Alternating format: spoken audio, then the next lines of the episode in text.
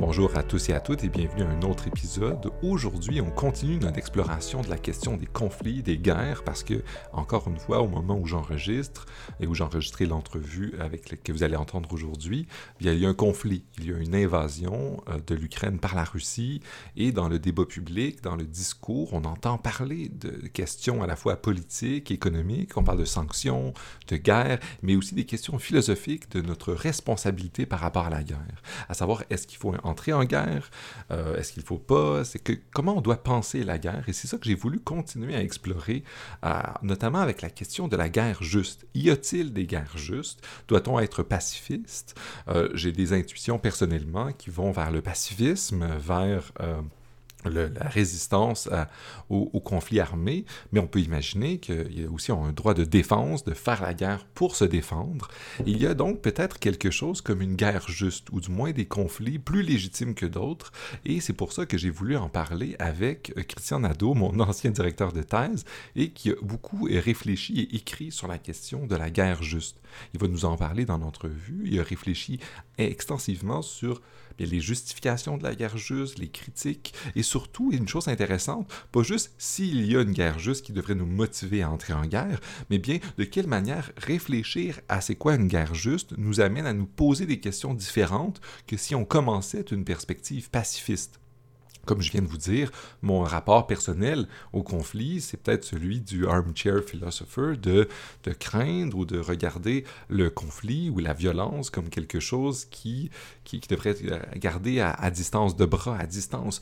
Or, euh, ces intuitions-là d'une perspective de la guerre juste ne nous permet pas de voir les complexités des questions guerrières des questions du conflit. Et peut-être, et comme va nous dire Christian, que penser la question euh, de la guerre juste nous amène à être pacifiste, mais d'une autre perspective, d'une manière plus, plus profonde, plus argumentée, euh, plus nuancée. Et c'est ça, de, ça que j'ai discuté donc euh, avec Christian. J'espère que vous allez beaucoup aimer cette entrevue, ou du moins l'aimer autant que j'ai aimé la faire. si, vous si vous voulez en apprendre un peu plus sur Christian. Il ne se présente pas beaucoup dans cet échange-là, mais je l'ai reçu euh, précédemment sur d'autres questions, notamment le, rôle des intellectuels engagés et de ce genre d'enjeux-là. Euh, et euh, bien évidemment, c'est quelqu'un que, que j'apprécie beaucoup parce qu'il a dirigé ma thèse. Donc voilà, sans plus attendre, voilà une entrevue que j'ai faite en personne. Vous allez peut-être entendre le son différent parce que je l'ai enregistré dans son bureau à l'Université de Montréal. voilà, donc sans plus attendre, Christian Nadeau sur la question de la guerre juste.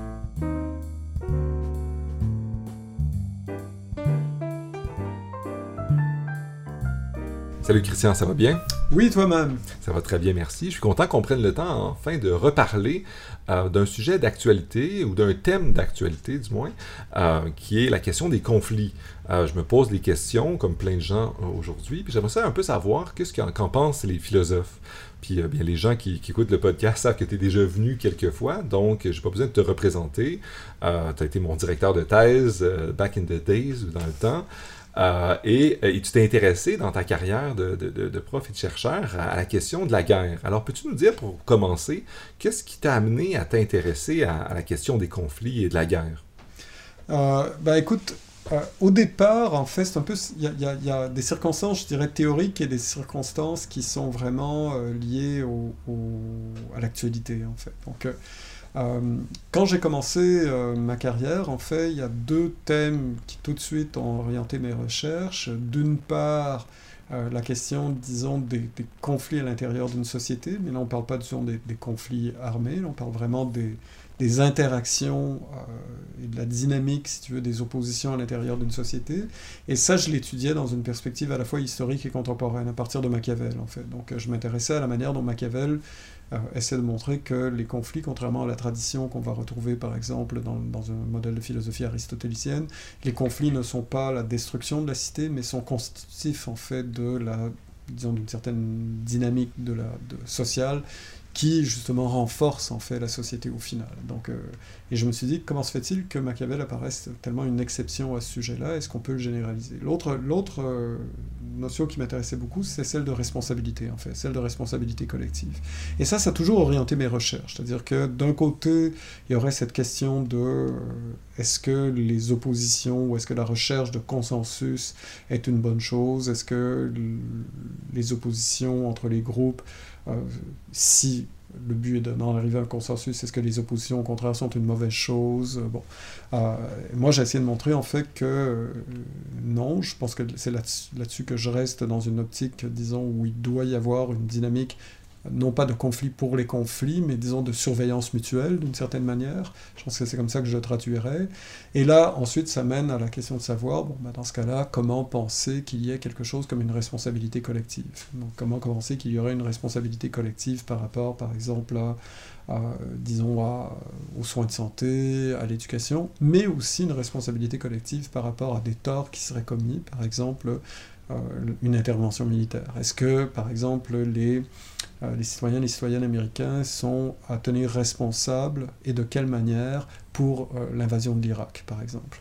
Euh, de quelle manière pourrions-nous aujourd'hui, par exemple, puisque c'est vraiment le thème de l'heure, blâmer la société russe Dans quelle mesure est-ce qu'elle a sa part de responsabilité, si elle a une part de responsabilité, ou est-ce qu'on devrait voir en fait que la guerre est uniquement le fait de ses dirigeants en tant que tels?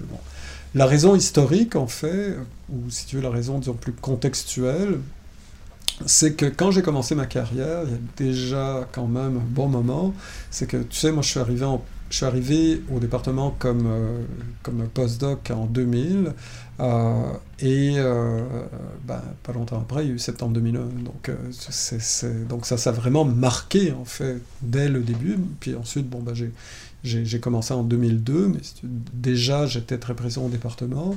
Et euh, bon, bah, il y a eu donc la réplique américaine à, pardon, au 11 septembre. Il y a eu, euh, il y a eu euh, toute la, disons, l'invasion de l'Irak. Il y a eu les grands débats sur la participation éventuelle du Canada à l'Irak, etc. Donc tout un mouvement de mobilisation. Puis il y a eu aussi, bon, bah, disons, les guerres israélo-libanaises. Il y a eu différents types d'interventions militaires qu'on a pu voir un peu partout sur la planète, mais donc les, moments peut-être les plus, les plus marquants, en tout cas pour, pour la, société qui est la nôtre, euh, c'est vraiment les moments où nous, avons été interpellés directement soit l'Afghanistan, soit l'Irak, mais l'Irak, euh, comme tu te souviens, le, Canada avait refusé de participer à, la coalition. Donc, euh, et, et, donc ça, pour moi, ça, ça donnait lieu à toute une série d'interventions. Et c'est là où j'ai commencé à réfléchir sur qu'est-ce que ça signifie en fait lorsque quelqu'un comme moi essaie de réfléchir à la dynamique des conflits, euh, qu'est-ce que ça signifie lorsque ces conflits sont d'une ampleur qui ne sont plus simplement ceux d'un désaccord, même un désaccord fondamental entre les parties, mais un désaccord qui irait jusqu'à euh, la prise des armes ou en tout cas des mouvements insurrectionnels, etc. Est-ce que ça c'est quelque chose qui est extérieur au modèle théorique qui est le mien ou non? La question est encore ouverte, là. Je n'ai pas répondu à ça d'une certaine manière. Ce que j'essaie de voir en fait, c'est que est-ce que, euh, d'une part, il y a des dynamiques de conflits internes qui peuvent aller jusqu'à des conflits armés et comment essayer de les penser d'un point de vue, disons, moral? Ensuite, c'est que même s'il y a des conflits qui ne sont pas internes, mais des conflits interétatiques, par exemple, ou en tout cas entre des, groupes qui ont un, quasi, un statut quasi-étatique, euh, ou alors par exemple des milices armées, est-ce que, est que toutes les notions qui nous intéressent en philosophie politique sur, par exemple, la justice distributive, mais surtout sur les théories de la démocratie, est-ce qu'elles ont encore un sens? Euh, Est-ce qu'il y a encore un sens même à poser des questions morales dans, ce cadre-là? Et c'est de fil en aiguille, j'en suis arrivé à m'intéresser vraiment aux théories de la guerre juste, en fait. Et les théories de la guerre juste m'ont interpellé d'abord surtout pour des considérations qui étaient liées, je dirais, à ce qu'on appelle le jus post bellum, on y reviendra tout à l'heure, le droit d'après-guerre, en fait. Donc les responsabilités que nous avons une fois que la guerre est terminée, c'est-à-dire quel type de justice pouvons-nous exiger, ou ce genre de choses. L'autre chose qui m'intéressait beaucoup, en fait, ça aussi on va y revenir, euh, c'est une catégorie qui est, qu'on pourrait appeler le, disons le droit dans la guerre, mais à l'intérieur du débat social. Donc, euh, alors pour moi, ça faisait intervenir aussi toute une série de réflexions sur, je dirais, les, disons, les, responsabilités d'une société euh, dans le cadre d'un conflit, qu'elle soit partie prenante ou qu'elle soit, disons, un agent indirect, c'est-à-dire qu'elle soit par exemple simplement spectateur privilégié, si j'ose dire. Ce que je veux dire par spectateur privilégié, c'est-à-dire qu'elle a, elle a un rôle spécifique, mais en même temps, elle n'est pas directement dans, impliquée dans le conflit. Donc, euh, mais pour faire ce genre de travail, alors avec ma collègue Julie Sada, j'ai commencé à, j'ai vu, j'ai commencé à discuter avec elle. Je dit mais il me semble qu'il faudrait d'abord, avant de se lancer là-dedans, euh, en tout cas pour ma part, faire un travail plus global sur les théories de ce qu'on appelle les théories de la guerre juste, en fait. Donc, euh, et c'est là où j'ai j'ai développé non seulement ce livre sur les théories de la guerre juste, mais quelques, quelques travaux aussi sur euh, liés, par exemple, à, à, des critères des théories de la guerre juste, euh, mais qui étaient un peu, disons, qui n'étaient pas nécessairement directement liés à mon projet initial. Mais c'est super intéressant ce projet sur la, guerre juste, mais j'aimerais ça qu'on revienne un peu avant. Euh, tu disais qu'une des choses qui t'a amené à la question des conflits, c'est un Machiavel qui essayait de retourner une perspective, puis de dire en fait, les, conflits, c'est quelque chose de constitutif de la vie démocratique. Euh, mais j'ai l'impression que les philosophes, encore de nos jours, en tout cas je vais parler de, moi naïvement, euh, j'ai l'impression quand même que le conflit démocratique, le débat, c'est fructueux, mais que le conflit armé, c'est la fin de la philosophie.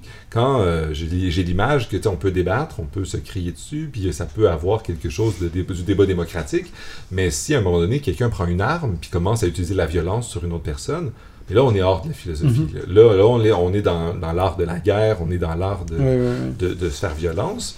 Alors, puis je peux comprendre que la philosophie revienne quand on va parler du, droit d'après-guerre, mais on dirait que, on dirait que comment est-ce qu'on peut penser de, manière philosophique la guerre elle-même, le conflit, euh, avant qu'on parle de, l'après-guerre euh, Comment est-ce qu'on réfléchit? Comment les philosophes appréhendent ce, ce, ben, là la, la, la, première chose à dire, en fait, c'est que d'une part, il faut... Euh, juste pour ne pas confondre les enjeux, là, c'est lorsque moi je m'intéressais, par exemple, au rapport conflictuel dans la cité, euh, chez Machiavel.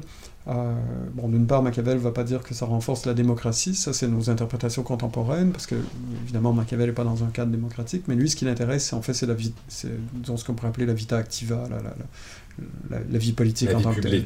Donc la, vie politique est une vie où il y a un, rapport d'opposition, euh, et là en cela il est l'héritier vraiment d'une certaine représentation des choses qu'on pourrait retrouver par exemple dans la République romaine. C'est-à-dire que même si le Sénat a un, pouvoir très important, il n'en demeure pas moins que les institutions sont ainsi faites en fait, en tout cas dans, du moins dans la représentation que s'en fait Machiavel, lecteur de titres livres, les institutions sont ainsi faites que d'une certaine manière, elles vont permettre la cohabitation de, de, groupes qui s'opposeront, mais qui seront en mesure de se tempérer mutuellement d'une certaine manière. Bon, qui va être en euh, conflit, mais institutionnalisé. Voilà, d'une certaine manière. Donc euh, là, à partir de là, en fait, euh, pour, tu pourrais me dire, oui, mais Christian, donc, en fait, la réflexion philosophique, encore une fois, fait l'économie du conflit. C'est-à-dire que finalement, le but de la réflexion, c'est de le penser dans un cadre qui va tenir compte du conflit, donc pas passer à côté du, conflit, tenir compte du conflit, mais en même temps en essayant de l'apaiser. Mais donc on ne prend pas à bras le corps, si j'ose dire, on ne va pas penser philosophiquement le conflit pour lui-même, on cherche plutôt les moyens de sortir du conflit. Bon. Alors, mais d'une certaine manière, les ce qu'on appelle les théories de la guerre juste sont fondées sur un peu le même genre de logique, c'est-à-dire que le but, est de, ce n'est pas d'offrir une description philosophique de la guerre, ça c'est quelque chose qu'on va retrouver dans une école de pensée, on y reviendra tout à l'heure, qui est celle du réalisme, en fait, dont euh, une des figures, disons, dans, dans, la théorie serait, si on veut parler en termes de théorie, je, crois que c'est un abus de langage, mais disons, dans un, cadre, euh, disons, de, de, réflexion serait la pensée de Clausewitz sur la guerre, où là, en fait, on essaie de penser la guerre pour elle-même, on n'essaie pas de, disons, de penser en termes de résolution du conflit, même si ça fait partie de la dynamique du conflit. Mais disons, la, focale n'est pas sur la résolution du conflit en tant que tel. Comment les philosophes s'emparent-ils, en fait, de la question du conflit sans, d'un côté, euh, disons, simplement euh, essayer de voir la, sortie de la crise, en fait, ce qui serait déjà le, paradigme, disons, de ce qu'on pourrait appeler l'après-guerre, ni euh, en étant simplement dans une espèce de description philosophique, c'est-à-dire quels sont les outils conceptuels qui nous permettent de rendre compte de la réalité de la guerre. Donc comment ne, pas faire l'un ou l'autre, mais de trouver quelque chose qui serait, disons, une troisième voie, qui n'est pas un intermédiaire entre les deux, c'est vraiment de penser euh, dans la perspective non pas d'une sortie du conflit, mais de la légitimité de celui-ci. Et la question de la légitimité de celui-ci est toujours associée à l'idée de défense. C'est-à-dire qu'en fait, euh, le, si on est dans une perspective morale, c'est-à-dire qu'on est dans une perspective normative au sens large, euh, si on n'est pas dans, l'idée que le, conflit se pense de manière, par exemple, phénoménologique, euh, si on essaie de penser euh, vraiment les, motivations morales qui sont derrière le conflit, alors là, on, on est tout de suite à l'idée qu'il y aurait quelque chose comme un agresseur et quelque chose comme un agressé. C'est l'agressé, en fait, qui a une légitimité à se défendre. Donc, la, première règle de ce qu'on appelle le jus ad bellum, en fait, donc le droit de la guerre, qui n'est pas le jus in bello, c'est-à-dire le droit dans la guerre, donc c'est vraiment le jus ad bellum, donc le droit en fait à la guerre d'une certaine manière, eh bien l'agent, en l'occurrence un agent collectif, par exemple un État, a le droit à la guerre, c'est-à-dire qu'il a le droit à la violence et aux moyens propres à l'action militaire, mais uniquement dans une perspective défensive. Après, ça se complique un peu parce qu'on va voir en fait que certains vont dire que cette perspective défensive pourrait être aussi une, disons une perspective préventive. Donc il y a tout cet aspect de le droit à se défendre pour être aussi un droit sans qu'il y ait une première agression, mais tout se passe comme si l'agression avait déjà eu lieu. Ou alors, par exemple, la, la, version la plus, disons, étriquée de cela, ce serait quelque chose comme une espèce de droit de conquête, mais un droit de conquête qui est justifié par des éléments de pacification. Donc c'est en fait, c'est un peu comme si c'était une logique préventive, mais pensée dans un cadre beaucoup plus large en fait. Mais quand je dis que c'est la version la plus étriquée, c'est parce que c'est l'argument en fait de, la plupart des impérialismes. La plupart des impérialismes en fait vont essentiellement se justifier de leur intervention sur un territoire en disant que tout se passe comme s'ils n'avaient pas eu le choix. C'est-à-dire qu'en fait ils font un cadeau. C'est un peu comme les guerres coloniales qui prétendent en fait civiliser une population. De la même façon, on pourrait dire que les guerres disons, de, impériales qui ont été faites au nom d'un effort de pacification, la, Pax Romana, hein, donc euh, l'idée vraiment d'une paix romaine, parce qu'en fait, à partir du moment où il y a un seul dirigeant, eh bien tous les autres finalement ne sont tributaires que d'un seul, et dès lors, en fait, sont soumis à son arbitrage, et en ce sens, il ne peut pas y avoir de guerre entre eux. Tu à la limite, c'est l'Empire finalement qui représente l'ennemi commun, mais comme il est aussi la, puissance commune, alors personne n'ose s'opposer à celui-ci. Donc l'effet final est quelque chose comme un effet de pacification, en fait. Donc euh, là, les, philosophes vont avoir une réflexion là-dessus, ils vont en avoir aussi au niveau, par exemple, de ce qu'on pourrait appeler, euh, disons, des différentes formes de domination coloniale. Je dirais que c'est je dis pas que c'est marginal, mais c'est pas les éléments, disons, les, les, les, les plus importants qu'on va voir dans l'histoire des théories de la guerre juste.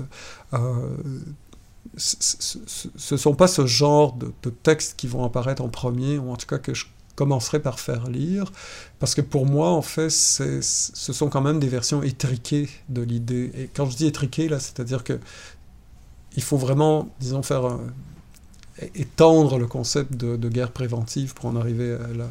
Alors que le, glissement entre guerre défensive et guerre préventive, au sens où il y a, disons, une menace imminente, là est beaucoup plus intuitif.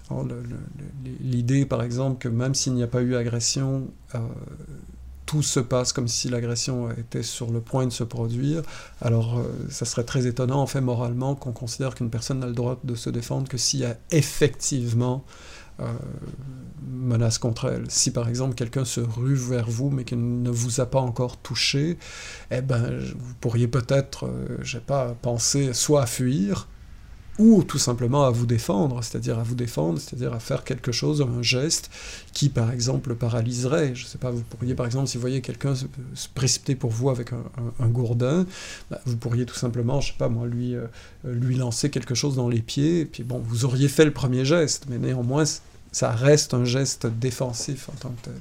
Donc, euh, et ça, c'est une tradition qui remonte à il y a très longtemps, en fait, qui est vraiment, disons, de l'Antiquité jusqu'à aujourd'hui. Mais dans les premières formulations, disons, c'est surtout chez Saint Augustin, en fait. Ensuite, on va retrouver ça dans, euh, dans, euh, dans la philosophie de, de Saint Thomas d'Aquin. Et là, ensuite, il y a toute une postérité là, qui, euh, qui de Kant jusqu'à aujourd'hui, disons, se, se, met en place. Et c'est vrai que c'est quelque chose qui a été vraiment très réactivé, je dirais, tout le débat sur la guerre juste. Euh, par deux moments vraiment euh, déterminants. Le premier moment, c'est la guerre du Vietnam, euh, et c'est là où on a vu la publication de livres comme Guerre juste et injuste de Michael Walzer, qui est vraiment le livre peut-être le plus cité, le plus qui est encore le, le manuel standard, si j'ose dire, lorsqu'on essaie de réfléchir dans une perspective théorique à la question de, de la guerre juste.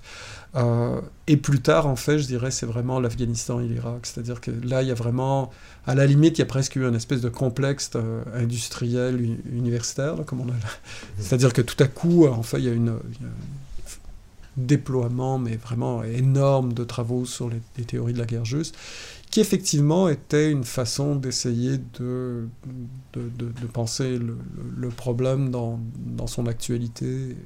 Voilà. Ça m'amène à une question qui, qui, qui, va explorer un peu ce que tu viens de dire. Euh, si je comprends bien, ce que tu me dis, en fait, c'est qu'il y avait une première réflexion sur, euh, sur, la, sur la guerre par euh, les, bon, première, je dis bien, une première qui me vient en tête, c'est celle sur l'impérialisme. On essaie de justifier la guerre pour des raisons impérialistes, et de l'autre côté, une, une, une, approche plus défensive qui a, été, qui a, qui a traversé l'histoire, comme tu nous dis. Et, de nos jours, tu me disais avec le, texte de Walzer que c'était cette approche-là qui semble dominante. Est-ce qu'il y aurait pas, est-ce qu'il y a dans, les débats encore des perspectives, je veux pas dire qui défendent l'impérialisme, mais qui sont, euh, on pourrait dire, euh, conservatrices ou qui, qui défendent des guerres pour d'autres raisons que des enjeux euh, défensifs? Je ne veux pas qu'on plonge du tout dans, dans, le, débat particulier de ce qui se passe en Ukraine, mais il y a des commentateurs qu'on voit qui disent, ben en fait, il y a toute une lecture nationaliste euh, qui, veut, qui veut recréer un empire ancien, euh, un empire russe, etc. Euh, puis ultimement, on peut dire qu'il y a peut-être certains pays qui ont ce discours-là, mais au-delà de, du, cas, du cas russe, est-ce que dans, la, dans le débat, est-ce que c'est une hégémonie du discours libéral défensif, ou est-ce qu'il y a des, des, des, des, contributrices ou contributeurs qui, qui voudraient amener une mm-hmm. perspective peut-être plus nationaliste, mm-hmm. pour, pour pas dire impérialiste là, je, Oui, oui, oui. oui. Ben, euh, d'une part, n'importe quel projet qui se situerait dans le sillage des théories de la guerre juste pourrait être accusé de participer indirectement à une volonté impérialiste. Donc euh, n'importe quel... Euh, le livre de Walzer, par exemple, pourrait très bien être vu comme une espèce de justificatif, alors que vraiment c'est un livre extrêmement critique sur les interventions américaines, en particulier sur le Vietnam.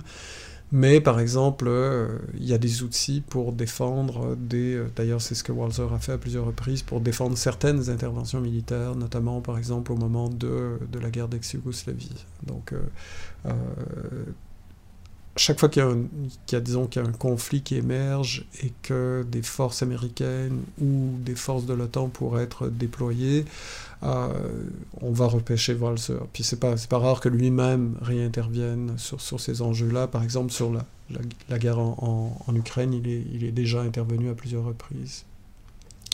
Donc on pourrait, d'une certaine manière, dire que, indépendamment, disons, de, du, caractère qui se voudrait non, non euh, belliciste, en fait, ou non impérialiste, ce genre d'argument sert finalement une idéologie qui, qui, qui, qui va se donner le prétexte en fait d'une guerre défensive pour mieux faire valoir en fait des euh, disons des, des, intérêts impérialistes. Bon, ça sera une première chose, ce qui va faire en sorte que bon nombre d'auteurs ne toucheront jamais en fait à un modèle comme celui de la, théorie de la guerre juste parce qu'il leur apparaît disons euh, hypocrite d'une certaine manière je dis pas que quelqu'un comme Chomsky, par exemple, dirait ça, mais j'ai jamais vu Chomsky utiliser, en tout cas, ou très peu utiliser un, modèle comme celui de la guerre juste. Je crois que pour deux raisons. C'est que d'une part, pour lui, ça, n'ajoute pas beaucoup de, choses au débat, puis d'autre part, en fait, euh, on ne devrait pas penser en fonction de, de, ce genre de catégorie. C'est-à-dire que ça attire plus de problèmes, en fait, que ça n'en résout. ça augmente la charge, par exemple, de bellicisme ma perspective, puis celle, je crois, de bon nombre d'auteurs, là, je ne veux pas tous les défendre puis les mettre dans le même panier, là, mais une des raisons pour lesquelles, néanmoins, étant conscient de ça, pendant longtemps, j'ai défendu, et encore aujourd'hui, j'ai des doutes, par contre, aujourd'hui, mais peu importe, disons, euh, j'ai défendu le modèle des théories de la guerre juste, c'est que pour moi, au contraire, c'est un, lorsqu'on prend au sérieux le discours sur la guerre juste, alors on est beaucoup plus prudent par rapport à des notions comme celle de guerre défensive.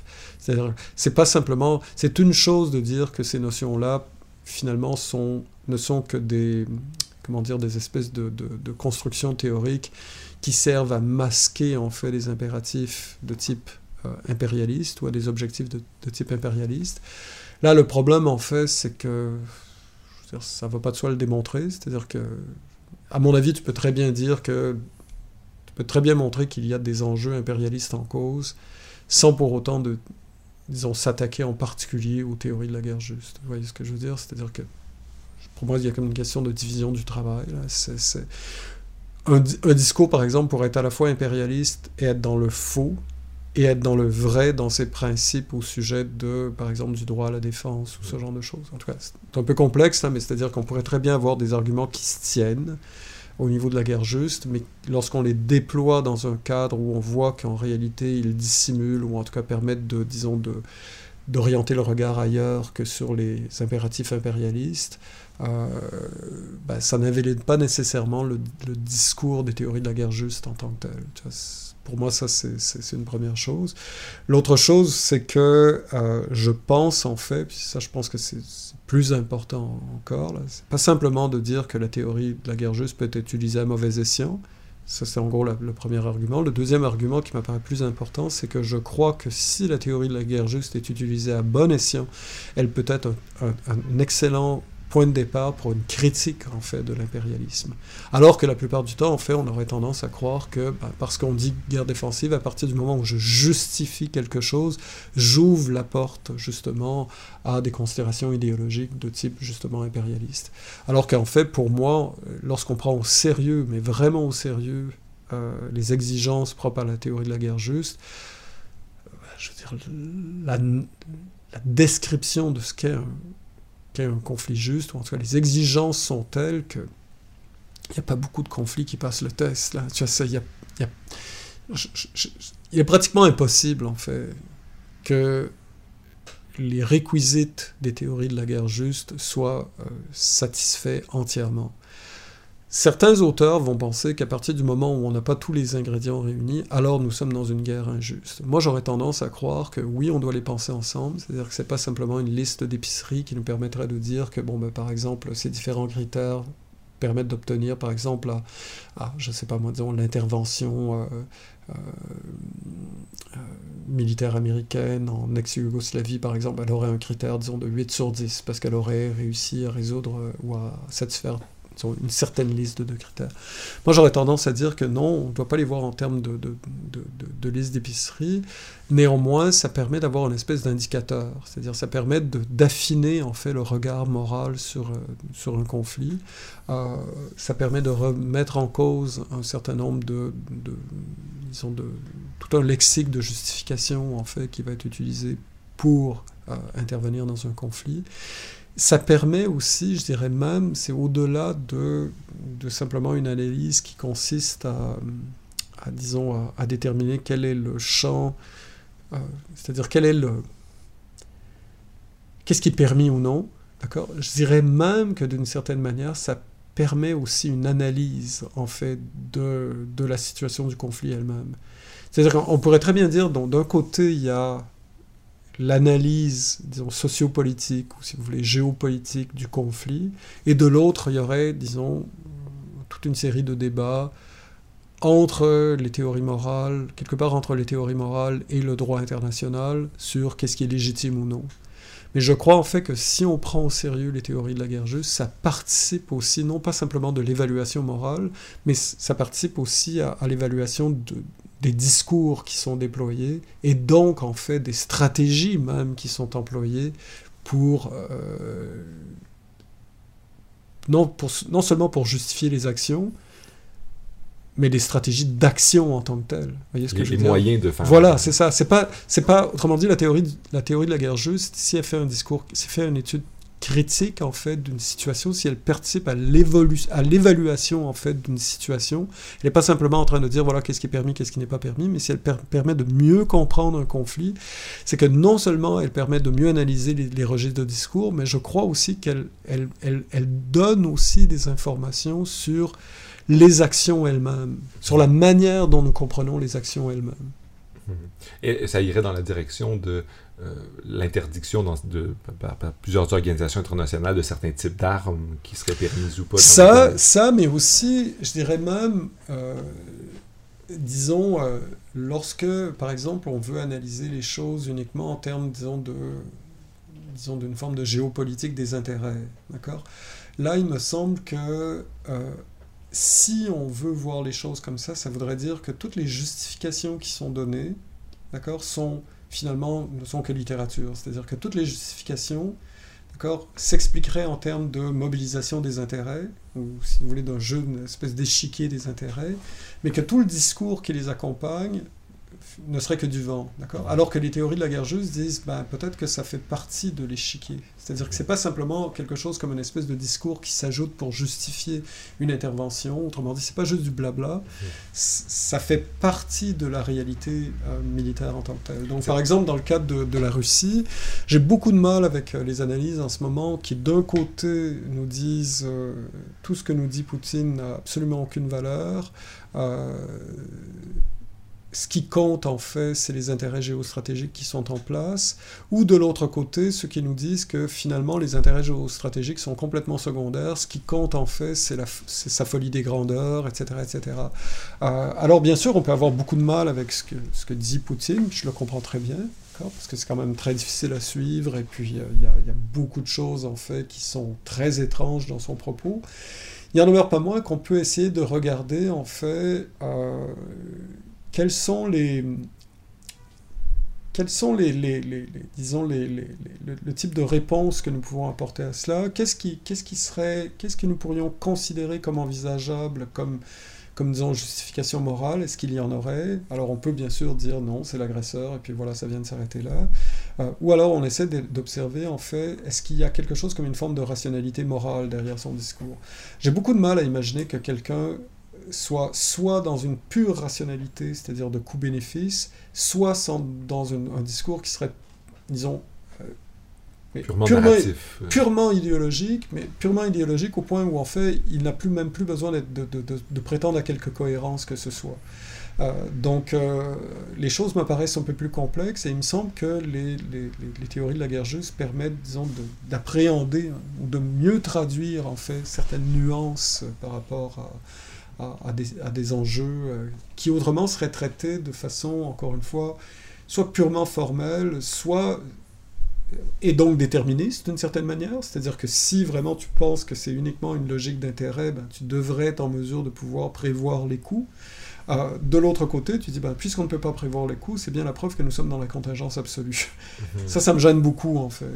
c'est de ça que je voulais dire quand tantôt tu parlais des réalistes. Les réalistes, eux, ils font dire c'est seulement les jeux des intérêts qui, qui doivent être... Il y a différentes écoles, mais si on veut simplifier, oui, c'est ça. C'est-à-dire que les réalistes, en fait, bon, la première chose qui, qui, qui réunit les réalistes, c'est de dire, voulez-vous, les catégories morales, on va les mettre de côté, parce qu'elles obscurcissent, en fait, les motivations des agents. Donc, à la limite, je pense qu'un réaliste, un tant soit peu subtil, pourrait admettre que ces catégories morales sont présentes, qu'elles sont vraiment, que les gens croient à ce qu'ils disent, mais que néanmoins, ça ne nous aide pas à analyser de manière claire la situation. Donc, euh, tu as un argument, par exemple, que Chomsky avait, je mets Chomsky du côté des réalistes, c'est vraiment peut-être pas la, meilleure illustration, là, mais un argument que Chomsky avait au sujet du conflit actuel, c'est de dire que, bon, bah, voulez-vous, on va mettre de côté ce qui se passe dans la tête de Poutine, parce qu'on n'en sait rien. Donc, Chomsky commence en disant, vous savez, moi, j'ai, aucune idée s'il est fou ou si c'est vraiment un calcul d'intérêt. Moi, ce qui m'intéresse, c'est de regarder ce qui dépend de nous. C'est-à-dire, qu'est-ce, que, qu'est-ce que nous, nous pouvons dire de la situation en fonction de ce que nous, nous avons fait, de ce que nous, nous voulons faire. Du coup, en fait, là, on n'est plus en train de spéculer sur quelque chose qu'on ignore. On ne sait pas encore ce qu'on veut, mais on pourrait savoir ce qu'on veut, alors que c'est très difficile d'être dans la tête, par exemple, de Poutine, ou dans la tête du peuple russe, ou dans la tête de, disons, de, de, l'élite en, Russie. Euh, donc, moi, je trouve que ça, c'est quand même quelque chose qui, est intéressant. Ce qui me gêne, en fait, puis là, je pense que les développements de la philosophie morale depuis, je dirais, disons, euh, en gros, les années 50, même, quand, quand, la philosophie morale commence à dire non, on ne peut pas simplement dire que, que la morale, ce n'est qu'une description d'attitude, en fait. Qu'il y a de toute façon, même d'écrire disons, le, réel, de la même façon que je dis par exemple, je vais décrire le fait qu'il neige dehors, même décrire le réel doit tenir compte aussi d'attitude morale. Et c'est très difficile d'éviter le vocabulaire de la normativité, en fait. Euh, ne serait-ce que pour en rendre compte, avant même d'avoir un guide moral sur comment agir, rendre compte par exemple d'une situation où je t'ai fait une promesse, d'accord, je, pourrais très bien simplement dire qu'il y a une espèce d'échange neuro, un processus neurologique, etc., qui fait en sorte que tu as des attentes par rapport à une promesse qui est la mienne. Mais ça donne une description très pauvre, en fait, de ce qui s'est passé entre nous. S'il y a une attente, c'est bien parce qu'il y a quelque chose comme un souci de la normativité de part et d'autre. Donc, avant même de se préoccuper de est-ce que j'ai vraiment rempli la promesse ou est-ce que tu as vraiment le droit de t'attendre à quelque chose étant donné que je t'ai promis quelque chose, avant même d'en arriver à des enjeux, disons, de, d'engagement moraux, le simple fait de rendre compte de la situation où je t'aurais fait une promesse, je veux dire, introduit dans l'analyse descriptive des éléments normatifs. Et c'est en ce sens-là que je dirais que les théories de la guerre juste peuvent aussi jouer un rôle. C'est pas c'est pas leur, c'est pas leur objectif premier. Leur objectif premier est clairement normatif. Mais je vois mal comment on peut faire une analyse réelle d'un enjeu, même pour des problèmes qui sont beaucoup plus complexes que simplement le rapport entre toi et moi au sujet d'une promesse que je t'aurais faite. Je vois mal comment on peut éviter, en fait, disons, le recours aux théories normatives, comme celle de la guerre juste, ne serait-ce que pour rendre compte de manière adéquate par exemple, des dilemmes moraux qui, se posent à nous. Je comprends, je comprends. Puis est-ce que les, les, théories de la guerre juste, parce qu'ultimement, l'exemple qui, nous a suivis de manière euh, toujours derrière la tête depuis quelques minutes, on a passé, c'est l'Ukraine notamment, mais est-ce que ça, touche aussi les guerres civiles? euh, puis par guerre civile, par conflit civil, je pense, euh, peut-être parce que je suis plus jeune, mais le truc qui m'a marqué récemment, c'est quand une poignée d'Américains ont cru bon d'entrer au Congrès américain avec des armes euh, en scandant des discours de menaces de mort. Puis on a appris dans les dernières semaines que plusieurs d'entre eux se retrouvent en prison maintenant pour, pour assez longtemps. Est-ce que les outils de, de, la réflexion sur une guerre juste parlent de ça? Parce que là, on peut avoir l'impression qu'être une position défensive dans une guerre civile, c'est particulier. C'est, Est-ce que c'est le gouvernement qui se défend? Est-ce que c'est le peuple qui décide? Nous, nous, nous prenons les armes pour nous défendre contre euh, l'État qui nous opprime euh, Et de quelle manière on, peut comprendre ça? Ben, Il y aurait plusieurs paliers de réponse à la question. Hein. C'est d'abord et avant tout, là, ce qu'il faut voir, c'est que les théories de la guerre juste sont d'abord et avant tout pensées dans un cadre militaire. Donc en fait, lorsque vous parlez de, lorsque tu parles de conflit, euh, par exemple, euh, disons euh, un groupe armé qui décide d'entrer au Capitole, ou en tout cas des gens qui décident d'entrer au Capitole, dont certains sont armés, bah, je pense que la, disons si disons les théories de la guerre juste c'était une personne, elle te dirait ça c'est pas un conflit qui est de notre ressort en fait. Bon, ça c'est la réponse la plus facile. Il reste que, après la réponse que tu pourrais me donner, le contre-argument que tu pourrais me donner, ou en tout cas la, question suivante que tu pourrais avancer, c'est oui, d'accord, mais après, ça devient une question de degré. C'est-à-dire que oui, je peux très bien comprendre que lorsque quelques fous entrent avec des armes au Capitole, on n'est pas dans une situation de guerre civile, mais après, c'est une question de degré. C'est-à-dire que c'est quand même quelque chose qui se rapproche du coup d'État. C'est quand même ce qui s'approche le plus de ce qu'on pourrait appeler un coup d'État. Peut-être que c'est un coup d'État suicidaire, mais on peut supposer en fait que il aurait pu se faire que ce coup d'État se prolonge. On dans un scénario un peu à la, comme dans les films de, hollywoodiens, on aurait pu imaginer qu'il y a une espèce de volonté de d'intervention dans plusieurs euh, plusieurs États. C'est-à-dire que les. Donc ça amène un soulèvement plus général. Voilà, On peut ça. imaginer que les gens ça. qui ont fait ça au Capitole avaient un imaginaire de la guerre, de la guerre C'est possible, c'est possible, c'est possible. disant, euh, J'ai des doutes, mais ça, ça, ça serait, Oui. disons, un autre débat. là. Euh, mais bon, euh, ça serait possible. Euh, et là, ensuite, c'est, dans ce cas-là, c'est que si j'ouvre cette porte-là, ben, qu'en est-il des conflits qui ne sont pas interétatiques, mais qui sont intra-étatiques? Par Mhm. exemple, des guerres comme celle qu'a connue le Liban, d'accord? Donc, euh, ça, c'est un élément très important, c'est que je, je crois que la, théorie de la guerre juste ne peut pas être étrangère à ce genre de considération. C'est vrai que ça devient de plus en plus, ça devient très complexe. C'est-à-dire, ça devient très, très complexe. Puis là, ça va m'amener en fait à des questions qui, moi, m'intéressent tout particulièrement. C'est vraiment, c'est, disons, dans, dans le cadre de ce qu'on pourrait appeler des conflits armés, mais non pas entre des groupes à proprement parler militaires. On pourrait même supposer, dans certains cas, que si on a affaire à des groupes paramilitaires, eh bien, en gros, le statut ne serait pas très différent. Sur le plan du droit international, bien sûr, la question n'est pas du tout la même, mais sur le plan des théories de la guerre juste, est-ce que vraiment il y a une différence énorme entre quelqu'un qui est en, en- militaire, mais qui n'a aucun insigne, sinon le groupe ou la milice à laquelle il appartient, d'accord, et quelqu'un qui porte vraiment officiellement les, les, et disons, les couleurs de, de, l'État qu'il représente. D'accord? Donc là, on pourrait, je pense qu'une théorie de la guerre juste n'a pas le choix que de considérer qu'il s'agit néanmoins d'un combattant armé.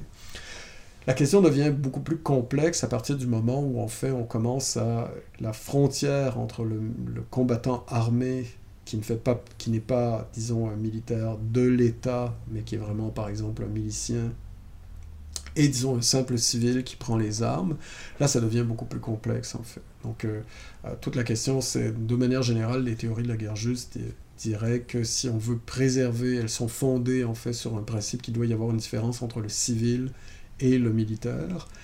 Alors comment fait-on pour préserver la différence entre l'innocence du civil et le droit de tuer le militaire, donc euh, le, license to kill, donc vraiment l'idée que il y a que du côté de la légitime défense, par exemple, le combattant armé, le, militaire armé est une cible légitime, ce que n'est pas la population civile.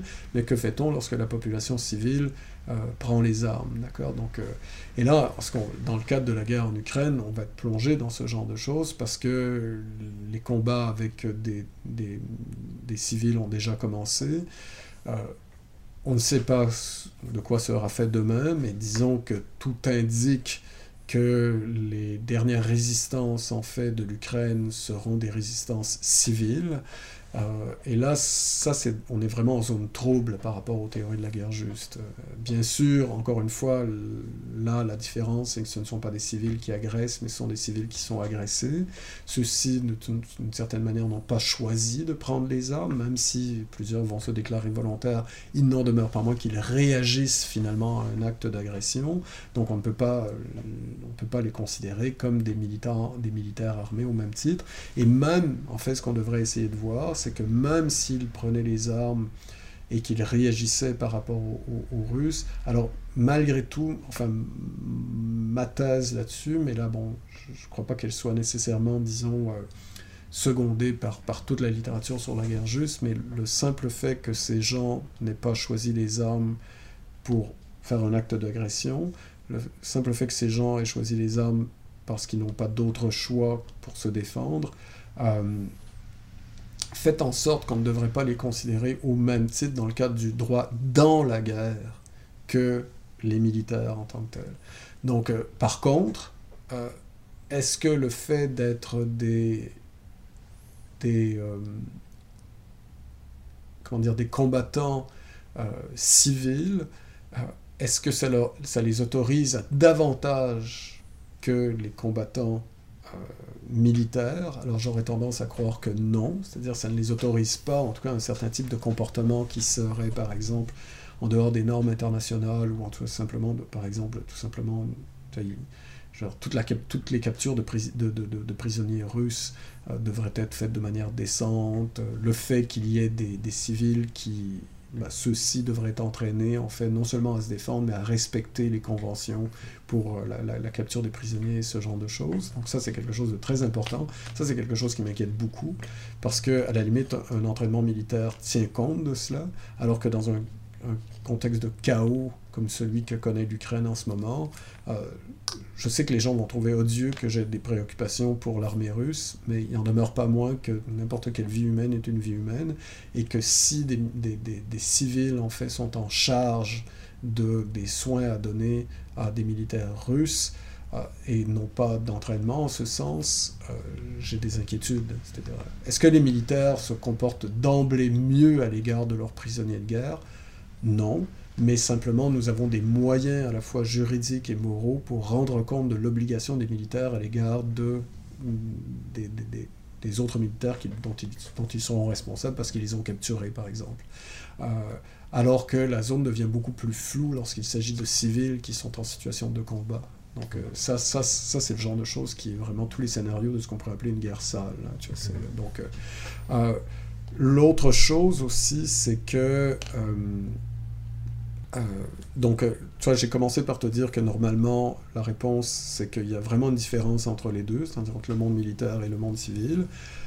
Euh, les demandes qui sont les nôtres. Et puis même si, disons, nous étions appelés, par exemple, à participer au conflit d'une manière ou d'une autre, bah, qu'est-ce que ça signifie en fait? Qu'est-ce qui ferait en sorte que je serais prêt à, disons, soit me battre ou soit m'opposer en fait à une intervention? Mais c'est super intéressant et ça m'amène à poser une question, à savoir, euh, est-ce que, est que la théorie de la guerre juste et tout ça nous amène à avoir un devoir, toi et moi, qui sommes loin de la guerre, qui ne sommes pas encore très directement touchés par celle-ci, on n'a pas un gouvernement qui s'implique très directement dans cette guerre. Est-ce que, est que ça réfléchit ou est-ce que ça donne des critères pour essayer de savoir si, si on, a des devoirs, le devoir de faire quelque chose? Mm. On pourrait imaginer qu'on a des devoirs envers des réfugiés, peut-être, mm-hmm. mais du moins, euh, c'est pas des, devoirs directs, c'est des devoirs envers des gens qui sont euh, défavorisés, qui sont dans des situations précaires.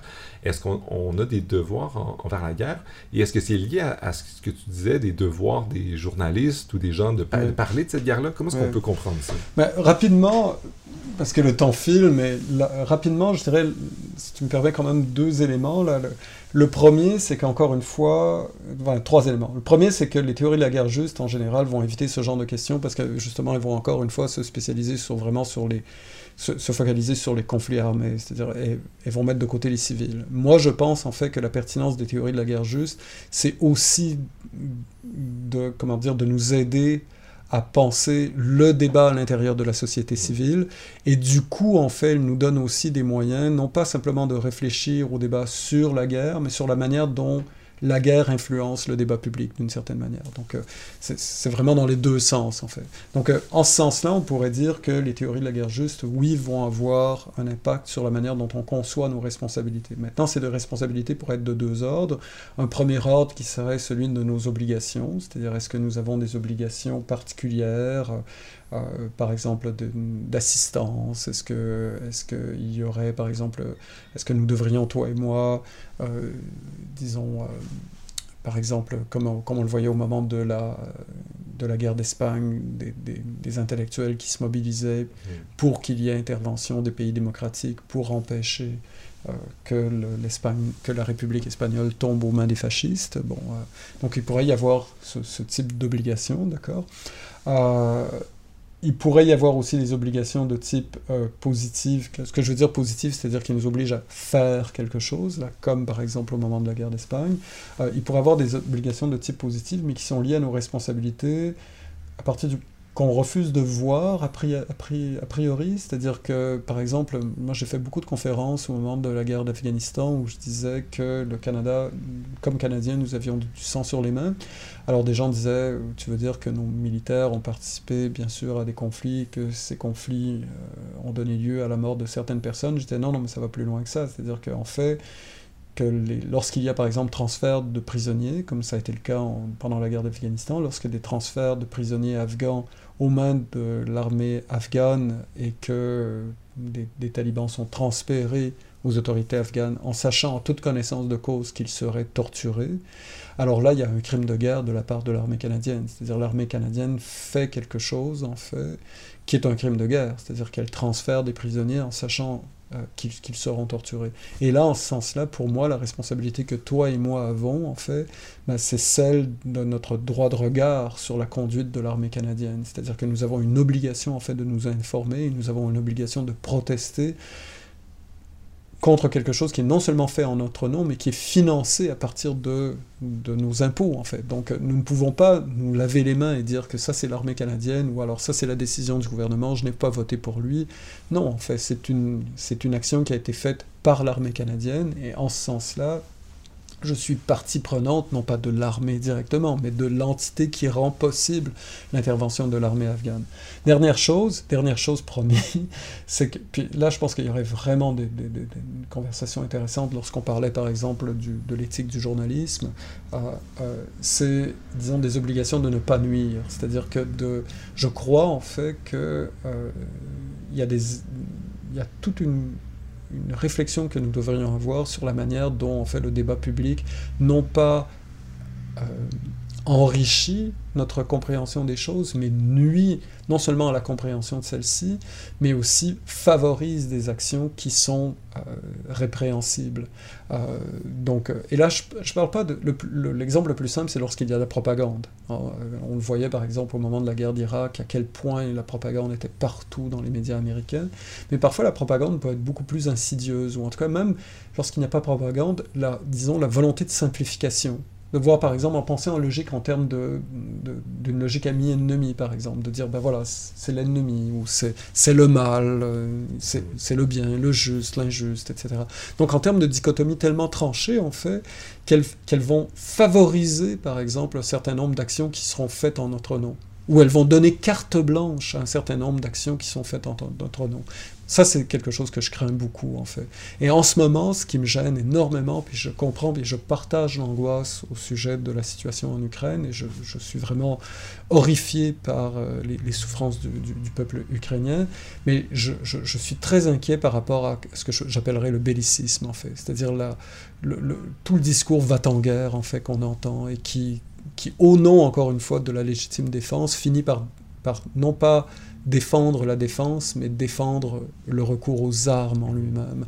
Euh, que, que, les armes soient nécessaires est une chose, que les armes soient glorieuses parce qu'elles sont le fait d'une défense légitime, c'est autre chose. Mhm. Voilà, moi, c'est ça qui m'effraie. Et que les armes en appellent d'autres aussi. Voilà, exactement. C'est-à-dire, c'est vraiment, c'est vraiment ça. C'est vraiment, c'est que tout à coup, en fait, ce qui au départ est quelque chose comme la nécessité d'une défense devient la glorification d'une défense, et graduellement, en fait, c'est la glorification de la guerre tout court. Ça, c'est quelque chose qui me, qui me, qui me répugne profondément. Et malgré tout, aussi paradoxal que ça puisse paraître, je crois que le discours des théories de la guerre juste peut nous aider. Et en ce sens, le discours des théories de la guerre juste peut peut-être nous aider à être des meilleurs pacifistes, en fait, qu'on pourrait croire. C'est-à-dire que parfois, j'ai le sentiment que les théories de la guerre juste sont des meilleurs outils conceptuels pour nous aider à défendre les voies du pacifisme euh, que, que peut-être le pacifisme lui-même c'est une très belle conclusion qui montre un peu de quelle manière, euh, ou qui, répond à l'interrogation que j'avais au début, parce qu'en commençant la discussion, j'avais l'intuition selon laquelle, en fait, les théories de la guerre juste essaient de trouver des, situations, des raisons ou des contextes dans lesquels c'est correct de, de, de, prendre les armes. Et un peu comme tu, tu, tu conclus, en fait, c'est peut-être un bon moyen, en fait, de penser à la guerre juste pour nous montrer qu'en fait, il n'y en a pas beaucoup, puis c'est difficile, puis ça nous amène à croire qu'en fait, euh, avoir des positions pacifistes. C'est un peu la conclusion d'une réflexion sur, euh, sur s'il y a une guerre juste et si oui, de quelle manière et, tout ça. C'est-à-dire qu'en en fait, on pourrait croire, c'est le début de notre discussion là, c'est que, que, les théories de la guerre juste finalement ne peuvent être que l'outil en fait de propagande impérialiste ou belliciste. Euh, moi, j'aurais tendance à les utiliser au contraire comme des espèces d'outils conceptuels qui permettent d'entrer à l'intérieur de la logique de la guerre pour justement mieux dénoncer celle-ci. Et de voir que ça, il y a plus de problèmes qu'on imagine quand on voilà, pense mais, mais à partir de là, justement, militer pour des, des disons, des, des, résolutions pacifiques du conflit, ou en tout cas, pour, ou de manière plus générale, pour, pour le pacifisme lui-même. Alors que la pétition de principe du du pacifisme, disons, fait en sorte que ce genre de délibération est pratiquement impossible. C'est comme si tu te l'interdisais dès le départ. Parce que tu prédis, parce que tu poses comme... Comme, condition de départ, voilà, que... La paix, et que le conflit, c'est pas bien. Ça ne permet pas de penser à savoir c'est quoi les conflits. Voilà. ça, ça, en tout cas, ça devient plus difficile. Ça devient plus difficile. Effectivement je te remercie beaucoup, Christian. Merci infiniment, Gabriel. Sur, euh, sur, la guerre. Euh, malgré le thème problématique, euh, je pense que tu nous as bien montré de quelle manière on peut réfléchir ça de manière constructive et nous amener à une voie plus pacifiste dans un monde qui est malheureusement encore plein de conflits. Merci beaucoup.